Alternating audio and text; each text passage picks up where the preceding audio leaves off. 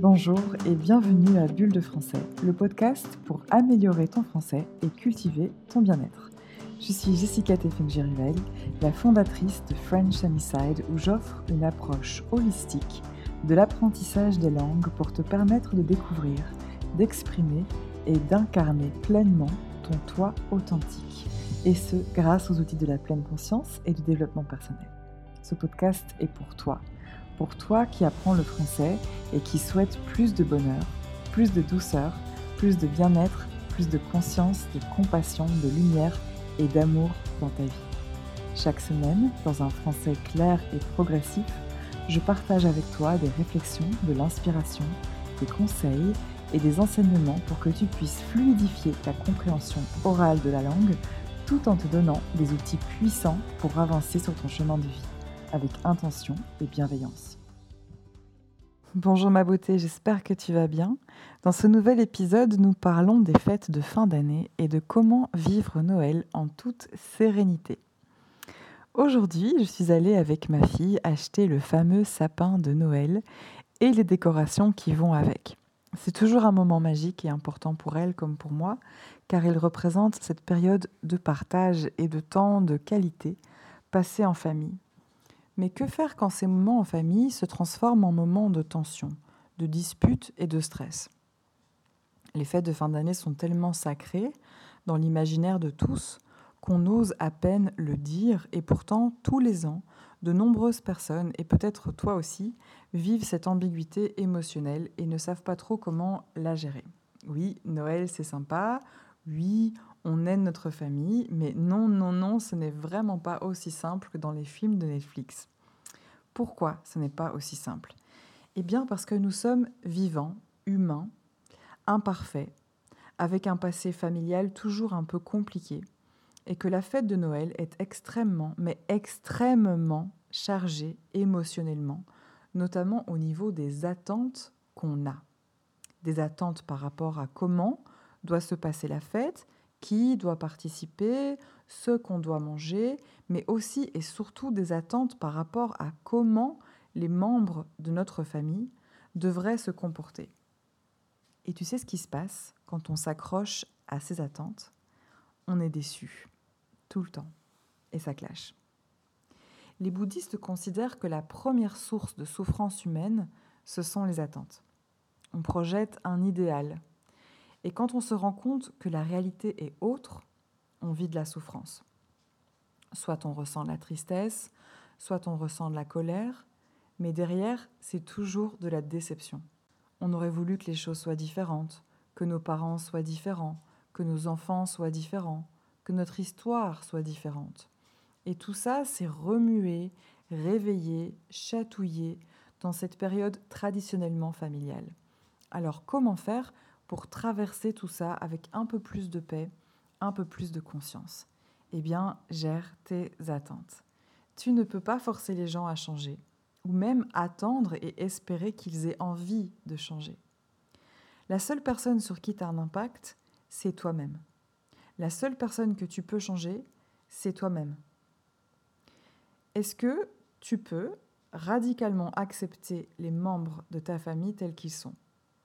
Est-ce que tu peux accepter les membres de ta famille tels qu'ils sont et même si eux ne t'acceptent pas toi tel que tu es? Alors, ça ne veut pas dire évidemment que tu trouveras chaque aspect de leur personnalité agréable, mais que simplement tu pourras accepter qui ils sont et qu'ils sont faits de qualités de défauts, comme toi. Est-ce que tu penses que c'est possible pour toi d'apporter cette acceptation à la fois à toi-même et aux membres de ta famille Peut-être que la réponse est oui, et c'est super. Alors pratique cette acceptation totale. N'attends pas qu'ils aient changé, qu'ils ne fassent pas la même remarque habituelle que tu reçois chaque année. Bien sûr qu'ils feront les mêmes commentaires, bien sûr qu'ils seront enquiquinants, et c'est OK. Dans mon cas, par exemple, je sais que chaque année, on va probablement discuter de mes choix, de faire l'école à la maison, par exemple et je vais gentiment faire dévier la conversation, mais je m'y attends. Si ça n'arrive pas, tant mieux, mais si ça arrive, c'est ok, je le savais, je l'accepte. Bon là, comme tu vois, on parle de petits conflits. Il s'agit simplement d'accepter l'ombre et la lumière de chacun. Mais si les choses sont plus complexes pour toi, si à la question peux-tu accepter les personnes de ta famille telles qu'ils sont, et même s'ils n'acceptent pas qui tu es toi, tu as répondu non, eh bien sache que tu ne dois pas. Dans chaque situation, on a toujours le choix, même quand il s'agit de la famille.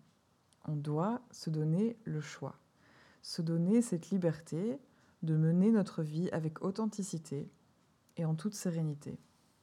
Quand une situation, telle qu'elle soit, hein, professionnelle, relationnelle, personnelle, etc., ne te convient pas, quand tu ressens de la souffrance, de la colère, de la frustration, ben, tu as toujours trois possibilités.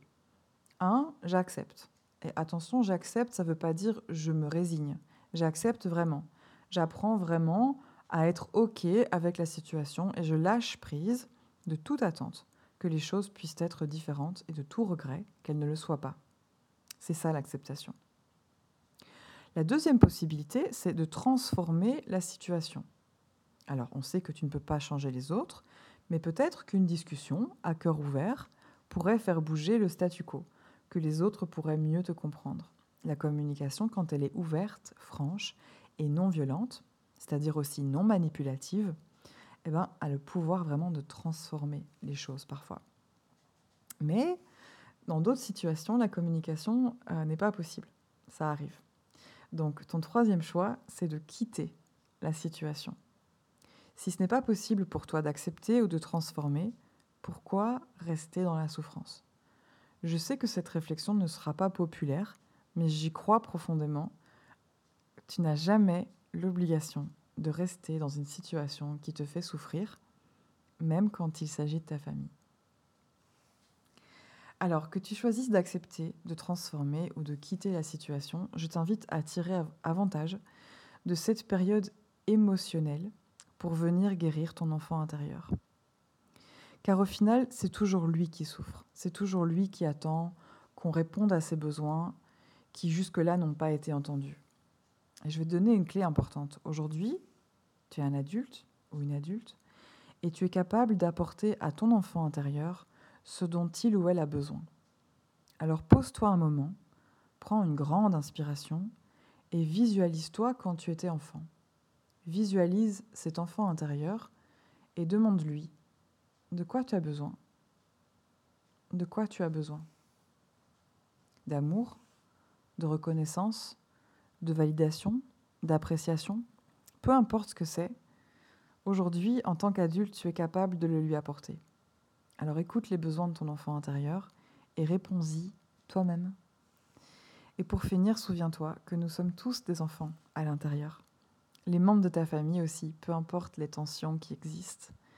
Bien sûr, c'est pas à toi de guérir leurs blessures, évidemment, ce n'est pas ton rôle. Mais peut-être qu'en te rappelant cela, qu'ils ne sont aussi que leur enfant intérieur, eh bien peut-être qu'alors tu peux leur apporter un peu plus de compassion. Voilà, c'est tout pour aujourd'hui. J'espère que ça t'a plu et que ça t'inspire pour continuer à apporter de la conscience et de l'acceptation dans ta vie à travers le français. Si oui, eh bien ce serait vraiment super de laisser un commentaire et de déposer 5 étoiles sur Apple Podcast.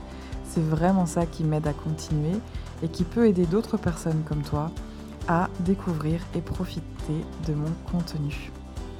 Enfin, si tu souhaites progresser en français grâce à ce podcast, je t'invite vraiment à accéder aux transcriptions.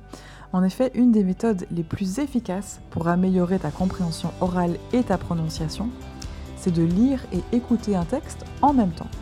Alors pour 1 euro par semaine, tu peux accéder aux transcriptions de chaque podcast et quelques explications linguistiques. Ça se passe sur Buy Me a Coffee et tu trouveras le lien dans la description. Merci beaucoup de m'avoir écouté et de soutenir mon travail. J'ai hâte de te retrouver pour le prochain épisode. Et d'ici là, prends soin de toi et je te souhaite une belle semaine remplie de paix et de lumière.